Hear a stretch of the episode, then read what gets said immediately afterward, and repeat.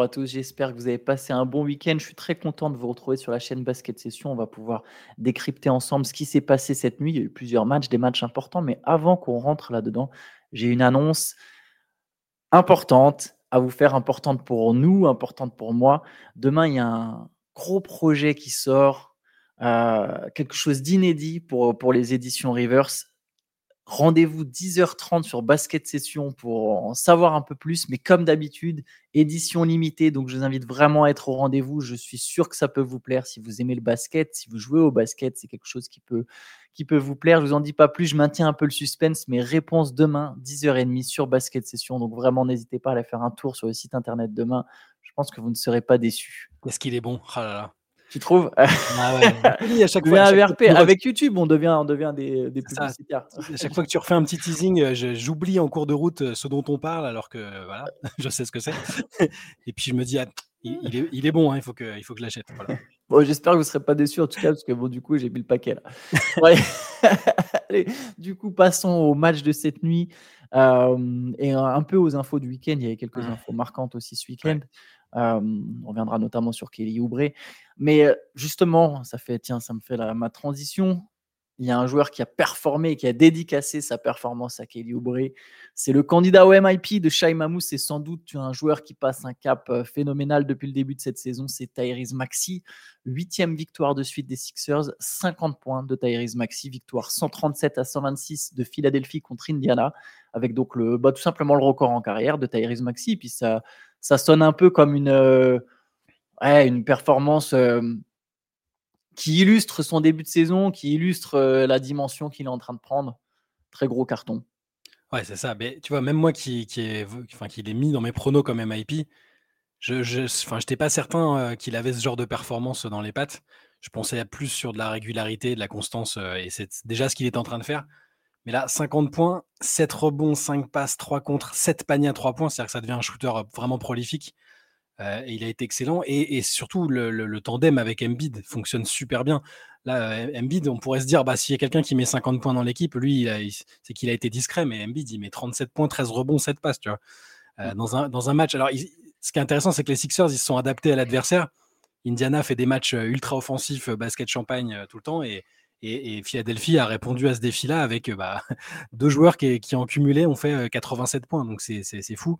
Philadelphie euh, démarre vraiment bien la saison en, bah, grâce surtout à ces deux hommes-là et à, Nick Nurse qui, qui, trouve bien la formule. Et tu parlais de Kelly Oubre. En plus, ils ont, voilà, ils ont ce, challenge-là à relever. C'est-à-dire que bah, du coup, on n'en est pas parlé vendredi hein, parce que ça s'est passé dans la nuit de vendredi à samedi, je crois.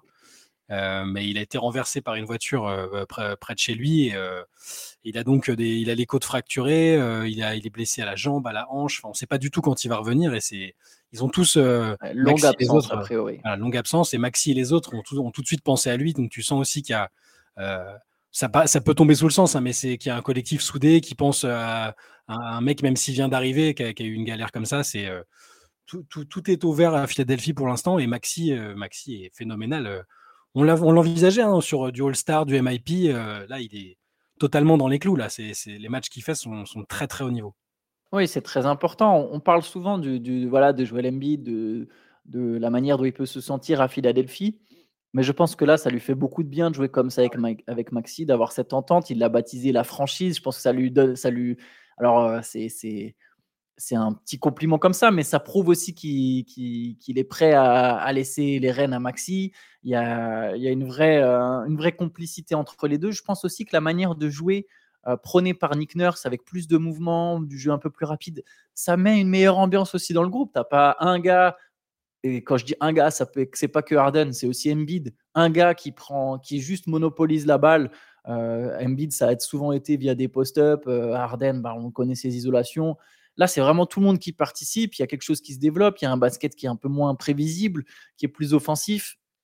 Euh, bah voilà, ça donne 8 victoires de suite et les Sixers, bah, une bonne ambiance. D'ailleurs, bon, bon Oubre, bien sûr, c'est triste et on espère qu'il reviendra euh, en bonne santé le plus vite possible. A priori, c'est une longue absence, mais Nicolas Batum en a profité, il était dans le 5, il a marqué 9 points, 7 rebonds, 3 contre. Je pense que c'est ce Batum, je pense celui des trois récupérés, enfin des trois vétérans, parce qu'il y avait aussi KJ Martin. Entre Covington, Marcus Morris et Batum, je pense que Batum sera le seul qui va vraiment contribuer pour les Sixers euh, dans ce trade de James Harden. Mais voilà, on, sent qu'il y a une équipe qui s'entend bien, qui fonctionne bien. Et bah écoute, ça, ça, ça, peut donner une très belle dynamique euh, avec un Maxi. Si Maxi, je pense que la condition pour que les Sixers soient vraiment un candidat au titre, c'est que Maxi ne soit pas juste un All-Star, mais soit vraiment une superstar. Et, il a l'air de se rapprocher petit à petit de ce niveau. Après, on, verra ce que ça donne en playoff, on verra ce que ça donne sur la durée, mais, mais en tout cas, c'est clairement un super début de saison pour les et, Sixers. et juste pour revenir sur Nicolas Batum, finalement, sportivement, il est quand même ultra gagnant dans l'histoire parce que.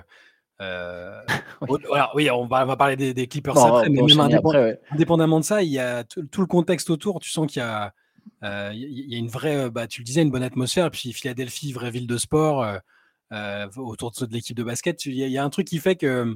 Il y a moins de concurrence à son poste aussi. Ouais, aussi. Et, même ouais, la façon de jouer, j'ai l'impression, lui correspond bien. Il a, là, sur ce match-là, euh, il était vraiment très bien aussi. il, il, lui demande surtout de mettre des, de, rentrer ses shoots ouverts et de défendre euh, et de défendre comme il faut, d'être un peu un lion comme il a toujours été. Et il avait un peu perdu aux Clippers où, son temps de jeu était clairement en diminution ces, derniers mois. Et, là, il est clairement gagnant sportivement pour l'instant. Bah, tu sais quoi, on, va enchaîner avec les Clippers. C'est la crise. C'est la crise. Ouais, on peut le dire comme ça, c'est la crise. Alors, avant le transfert de James Harden, cette équipe était à trois victoires, une défaite. Mmh. Elle a enchaîné cinq défaites de suite. 4 avec James Harden, une sans James Harden, c'était avant, il n'était pas encore prêt à jouer, mais le transfert avait déjà eu lieu. Donc 4 matchs de James Harden, 4 défaites des Clippers. Ils ont quand même perdu cette nuit contre les Grizzlies, enfin c'était hier soir contre les Grizzlies, 105 à 101. Les Grizzlies qui, avant ce match, n'avaient gagné qu'une fois en 9 rencontres. Donc là, c'est seulement la deuxième victoire des Grizzlies. James Harden, il a joué 29 minutes, il a mis 11 points. Alors, il a mis un panier à 3 points très important à la fin pour égaliser, mais sur l'ensemble de la partie, il est à moins 28 en différentiel. Il y a un seul joueur qui met plus de 20 points, c'est Paul George. Euh, pour l'instant, le quatuor des Clippers, c'est un échec. Et en fait, ils paraissent vieux, ils paraissent lents. C'est terrible, c'est terrible. Euh, la, dynamique autour de cette équipe, la vibe qui se dégage depuis l'arrivée de James Harden, alors on peut comprendre que ça prend du temps, mais euh, c'est vraiment, vraiment pas bon signe. Et attends, ne dira pas le contraire. Attends, Taylou a dit qu'il allait essayer 10 matchs. Hein, laissez-moi 10 matchs. Ça fait 4. Bon, je ne sais même pas s'il tiendra 10 matchs. Là, pour le non, voilà, c'est ce qu'on ce on disait récemment. Mais euh, ce qui est fou, tu m'aurais dit en début de saison qu'avec Kawhi et Paul George qui enchaînent les matchs, parce qu'ils enchaînent les matchs, ils n'ont pas de problème de santé pour l'instant. Tout se passe bien de ce point de vue-là. Tu m'aurais dit qu'ils qu feraient une série de défaites comme ça, même avec euh, l'apport de James Harden, qui est, qui est censé être un apport d'ailleurs. C'est censé être une recrue euh, qui leur apporte quelque chose. J'aurais jamais cru qu'il serait, capable de perdre des matchs comme ça. Tu sais, l'affection que j'ai pour les Grizzlies, pour ces Grizzlies-là, mais enfin, c'est pas possible de perdre à domicile contre, contre Memphis aujourd'hui. Euh, ça joue pas bien, il leur manque du monde. Enfin, c'est c'est pas pas normal. Donc oui, je, je, suis d'accord avec ce que tu as dit euh, sur l'impression visuelle. Elle est alors parfois c'est trompeur. On regarde que les stats et tout, mais quand tu regardes le match ou même juste des bouts de match, c'est effectivement extrêmement lent et stagnant en fait. C'est-à-dire qu'il y a sur les possessions, euh, tu as Paul George qui a le ballon et il n'y a personne qui bouge autour. Euh, il n'y a, pas de circulation ou peu de circulation vraiment efficace. Et mmh, il va falloir changer quelque chose. On, le, dit, on le dit tout le temps et on, lit partout Ah, il y a un moment où Westbrook va aller sur le banc. Euh, pour moi, c'est Harden qui doit aller sur le banc et Westbrook qui doit être titulaire. Je suis désolé, mais. Je sais pas. Je sais pas. moi, je pense. Et, puis, je sais pas comment le vivrait Westbrook. Euh, il y aurait une sorte de sentiment d'injustice parce que, pour le coup, c'est même pas le plus mauvais des quatre, hein, honnêtement. Je sais pas, c'est incompréhensible parce que on comprend pourquoi ça marche pas parce que le, avec le profil de ces joueurs-là, mais à ce point, je, je sais pas, je sais pas comment ça va se, tout ça va se terminer, mais Tailou peut pas continuer euh, d'insister avec ce, line-up là. On, peut comprendre que parfois il y ait besoin d'un peu de temps pour qu'il y ait de l'alchimie, tout ça, mais on parle, de joueurs euh, all-star, de, de types qui se connaissent en plus. Donc, euh, ouais, qui nous ont vendu leur côté, les quatre gars de Californie, de Sauf California. Tu as raison. Ouais, il y a un truc, c'est que Westbrook serait absolument pas mérité que ce soit lui qui aille sur le banc. je, pense qu'en termes de fit, en termes de fit, euh, si on réfléchit sur ce que chacun doit apporter en théorie, c'est lui qui devrait sortir du banc. Parce que lui, ça collerait bien avec la seconde unit. Il aurait vraiment le ballon entre les mains.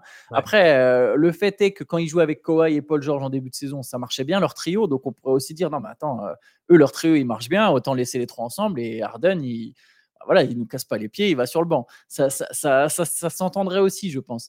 J'ai une stat terrible. Arden, c'est déjà le plus mauvais plus-minus de toute l'équipe des Clippers, ah avec moins 67. En 4 matchs, il est à moins 67. Il n'y a pas un moment où ça a marché quand il était sur le terrain. C'est terrible, c'est terrible. C'est vraiment. Il fait... Déjà, Kawhi n'existe absolument pas quand il joue avec Arden. Mmh. Euh, Kawhi, je sais pas, c'est devenu un role player. Je sais pas ce qui se passe, mais d'accord, ça, ça fait partie des choses que je comprends pas non plus. Euh.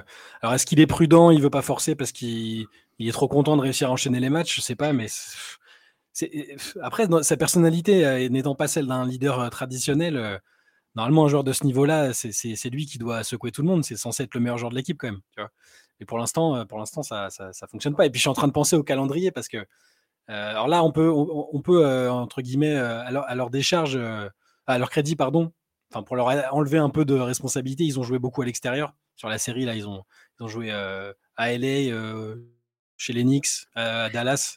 Bon, voilà, et, ils, vont, ils vont jouer à Denver au prochain match. Enfin, la série, elle va pas s'arrêter tout de suite, hein je pense.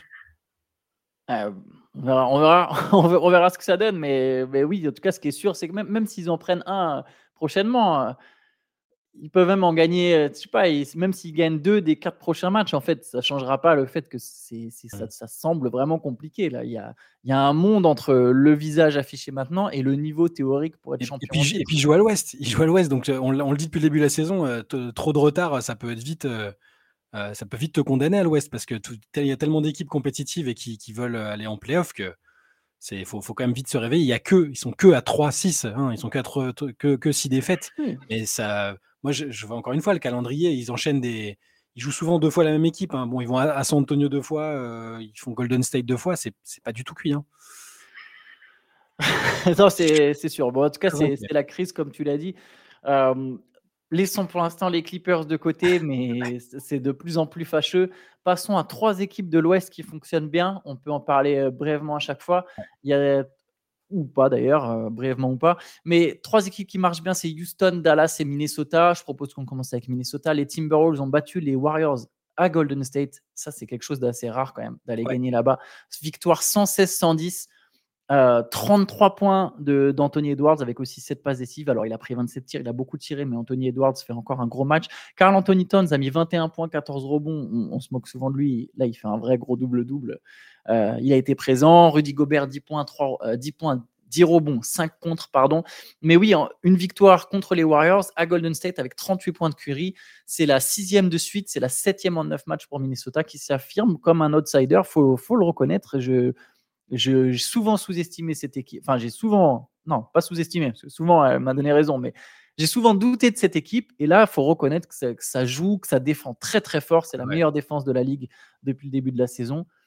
Et bah, c'est un succès, je pense. ouais, après avoir battu Denver et Boston, euh, ça, commence à, devenir, à devenir très solide. c'est des vraies victoires. des vraies victoires. Les, contre les autres équipes, c'est des vraies victoires aussi. Hein. Quand tu joues euh, même des équipes inférieures, il faut les gagner. Mais euh, ils ont été impressionnants contre des très bons adversaires qui sont censés être des des outsiders ou des contenders à l'ouest. Et euh, ils sont dans la lignée de la saison dernière. Euh, on s'est moqué de 4 pour avoir dit Ouais, ce qu'on a fait, c'est impressionnant. En peu de temps, à la fin, on a remonté alors qu'on se connaissait pas bien et tout.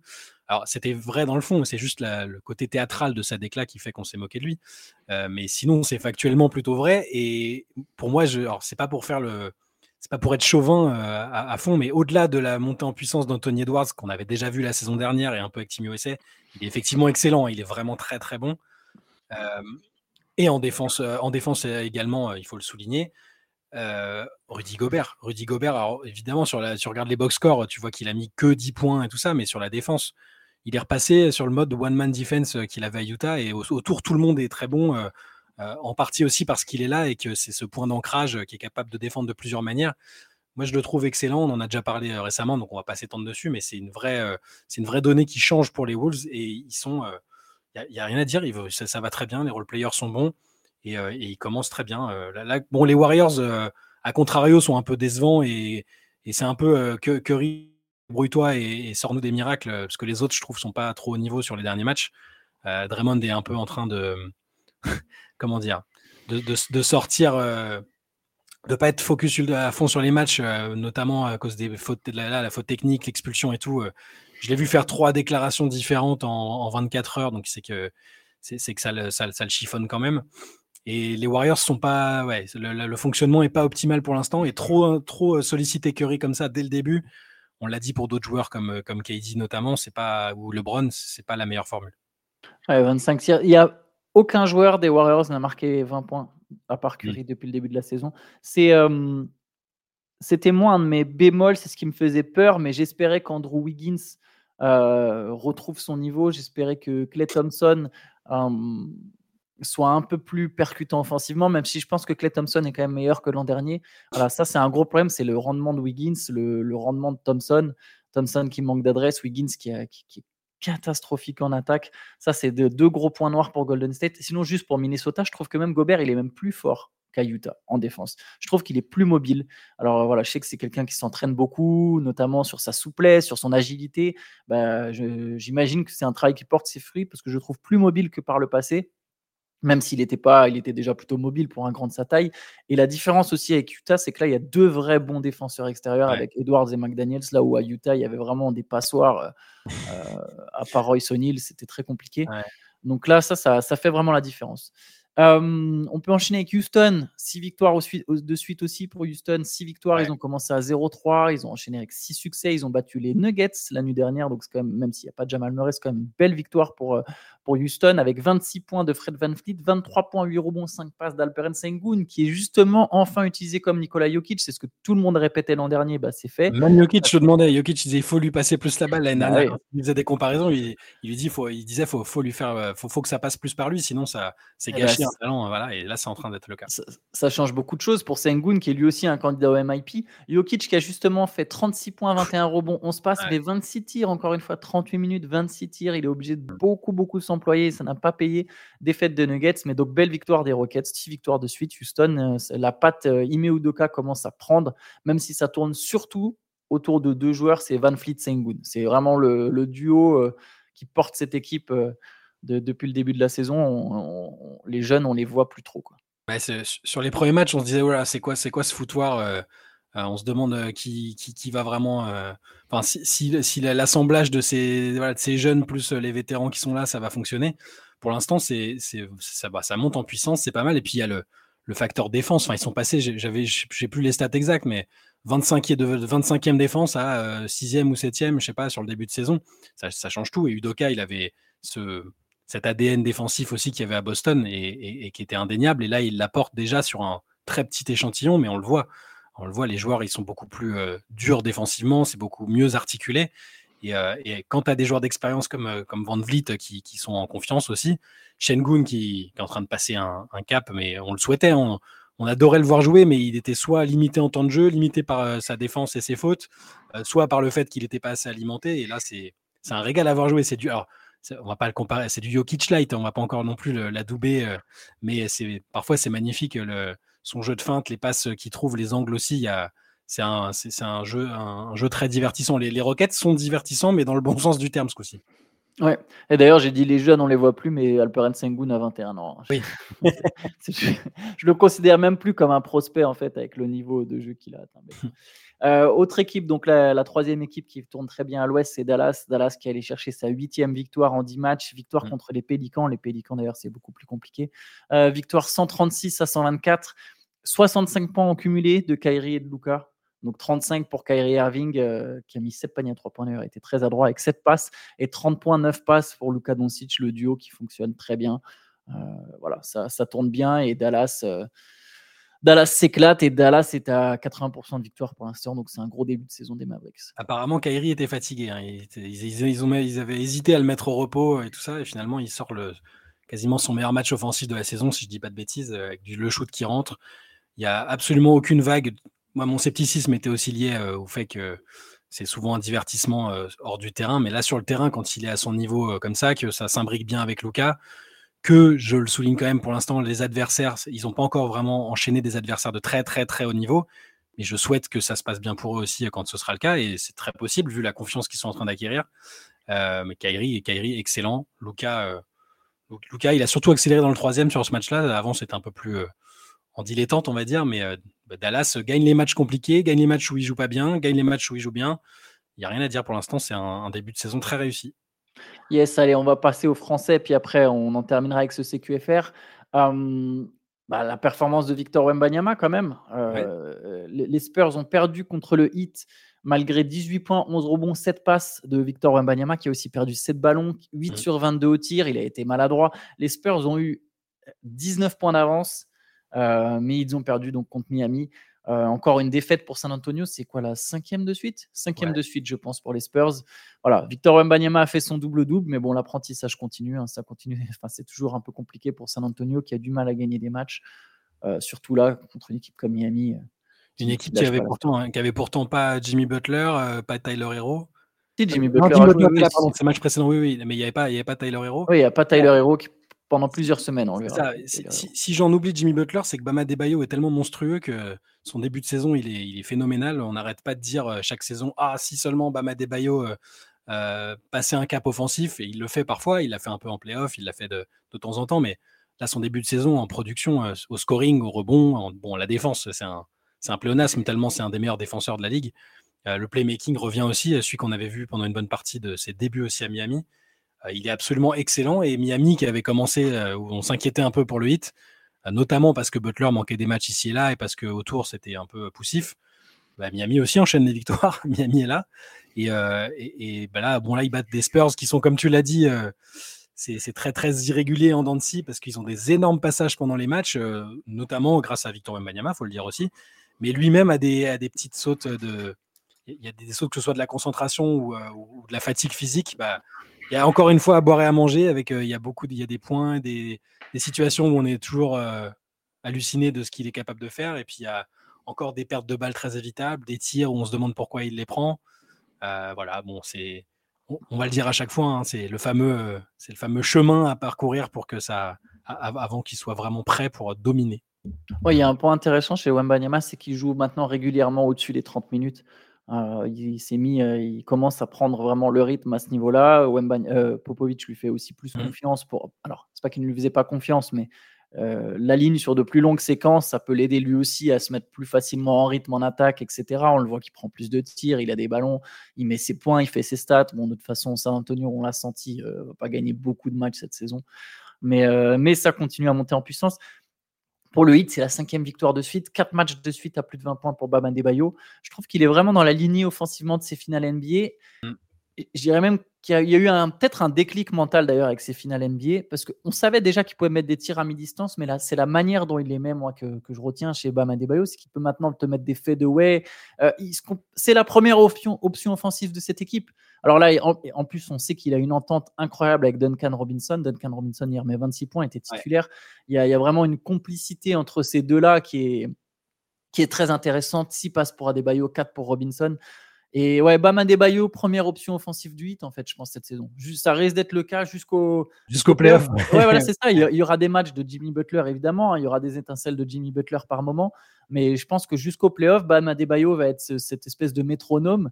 Et si derrière, Butler euh, active son mode playoff comme il le fait chaque année et que Bam Adebayo garde ce, cette, cette, attitude, ce tranchant en attaque et que tu récupères Tyler Hero, etc. Caleb Martin, tu as quand même. Kylori n'a pas joué non plus hier, si je dis pas de bêtises. Donc tu as quand même une équipe. Ouais, tu as quand même une équipe intéressante à Miami. Je commence à revenir doucement sur mes propos. Mais bon, voilà, ça c'était, ça, c'était pour, euh, pour Wembanyama et pour le hit. Juste, il y a encore, et, encore une fois, pour le hit, il y a toujours ces joueurs un peu de l'ombre qui sont en train de sortir. Alors bon, le rookie euh, Raquez, euh, on savait qu'il était pas mal, on l'avait vu. il a fait un match à 20 points ce week-end. Ouais. Ouais, là, même là, 11 points, 6 rebonds, enfin, il est productif, il, met du, du, mouvement, tout ça, de, de la combativité. Mais là, tu as du euh, Drew Smith qui joue 27 minutes. et sur le banc, euh, du, jour au lendemain, euh, Spolstra peut faire jouer Cole Swider, Orlando Robinson. Voilà, c'est la formule Miami. Et allez, on enchaîne avec. Il y avait une autre très belle perf pour un Français, quand même. La meilleure perf de sa jeune carrière, c'est Bilal Koulibaly qui a mis 20 points avec les Wizards. J'ai osé regarder un petit peu ce match. Et franchement, hein. déjà, il y a, déjà, il y a deux choses. Déjà, c'était pas beau. Je ne sais pas qui a, design, qui a fait le design du maillot des Nets, mais là, ça, c'est quelques semaines de prison au minimum. Au minimum, je pense. C'est juste histoire de te remettre les idées en place et de dire non, mais regarde ce que tu fais, tu fais du mal à la société, mec. Parce que ça, c'est pas bon, tu vois. Il y a des gens qui regardent et ils sont obligés de souffrir et de subir ce que toi, tu as proposé. Alors, le maillot des Nets, c'est ignoble.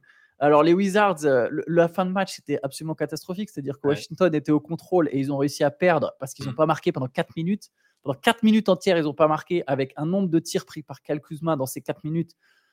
À un moment, il prend 3 tirs en 20 secondes. Il se fait contrer et les deux autres, il les rate 2-3 points. Enfin bref, c'est Bon, les Wizards sont toujours les Wizards, mais Bilal Koulibaly a fait 20 points, 7 rebonds, 3, 3, 3 passes, 4 interceptions. Pardon, je te laisse la parole, je me suis étalé un peu sur le design. Non, c'est très bien, mais écoute, j'ai apprécié ton, ce, petit point, ce petit point graphique et de design. Euh, Bilal Koulibaly, c'est devenu. Il y a un seul joueur plus jeune que lui, je ne sais pas si tu as vu, qui avait mis euh, plus de, euh, au moins 20 points, au moins 4 paniers à 3 points et au moins 4 interceptions dans un match dans l'histoire de l'NBA, depuis qu'on compte. C'est LeBron James. Donc c'est pas mal. Alors on sait, on fait dire ce qu'on veut. Hein, si ça, tu décales d'une, interception ou d'un mois et t'as as 50 mecs. Mais, faire, rentrer comme... mais le fait d'être, ne, voilà, ne serait-ce que dans cette catégorie-là, ça montre déjà qu'il est productif.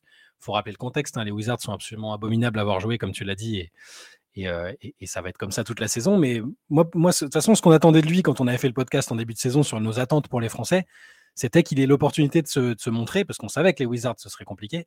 Et pour moi, à chaque fois qu'il se montre, il montre bah, son activité, sa défense qui est toujours de, très très haut niveau. Là, des matchs comme ça où il rentre des paniers à trois points quand il a l'occasion de les mettre, il, le fait. Donc c'est très positif pour lui. On, souhaite ça pour lui, avec peut-être un peu moins de, folklore autour, parce que ça reste, ça reste des bouillies à regarder, mais pour lui, en tout cas, c'est pas mal.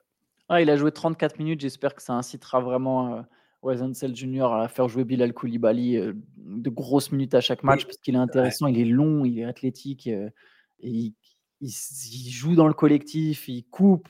Il a une activité vraiment. J'ai beaucoup aimé ce que j'ai vu de Bilal Koulibaly. Et tu, tu sais, surpris. Tu, disais qu'ils avaient pu marquer sur les quoi Sur les trois dernières minutes du match, c'est ça? 4 quatre, dernières minutes. Pendant 4 minutes, c'est lui qui met le dernier panier à la, quand il reste 10 secondes. Il met fin à leur série de 4 minutes sans mmh. marquer. Euh, et t'as vu, as vu qu'il y a eu pire que. Il y a eu pire, il y a eu Phoenix aussi dans ce registre-là quand même.